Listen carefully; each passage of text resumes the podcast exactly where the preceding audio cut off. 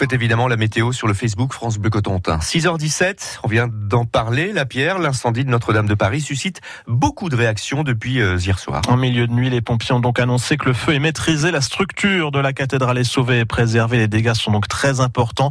Dans la Manche, comme partout en France, l'émotion est vive, Benoît Martin.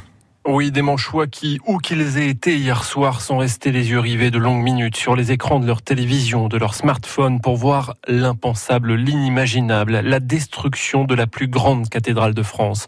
Un bâtiment aussi symbolique pour les Français que la Tour Eiffel et qui avait résisté à toutes les agressions du temps et de l'histoire, rappelle le député Les Républicains de la Manche, Philippe Gosselin. C'est vrai que je pense à ce, trésor du patrimoine qui représente la France et à toute cette richesse, mais, au sens collectif du terme qui est dedans, va disparaître à jamais à jamais et qui n'avait pas disparu euh, sous les bombes euh, euh, dans les siècles précédents avec tout ce qui s'est passé en France.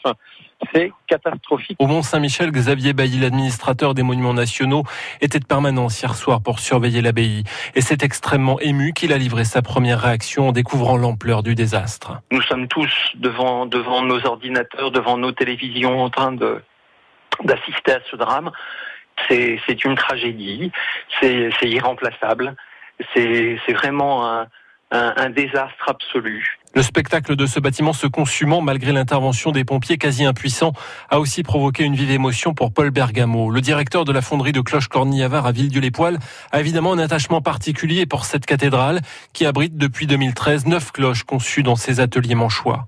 Évidemment, on a une attache particulière à Notre-Dame de Paris, donc on est peut-être encore un peu plus affecté. On a une pensée pour tout ce patrimoine perdu. Notre-Dame de Paris, c'est la première église de France. Et c'est aussi la raison pour laquelle les catholiques manchois sont depuis hier très tristes. Mais leur évêque, Laurent Leboulch, veut aussi garder l'espoir et parler de l'avenir. Vu l'aura de, de, de, ce bâtiment, c'est impossible qu'il ne soit pas reconstruit. Donc euh, je pense que la solidarité... Euh, national, international va jouer à plein. Dès hier soir, plusieurs initiatives françaises mais aussi internationales ont été prises pour collecter les fonds nécessaires à la reconstruction de Notre-Dame de Paris. Ce midi, la Fondation du patrimoine va donc lancer une collecte nationale pour la reconstruction de Notre-Dame de Paris.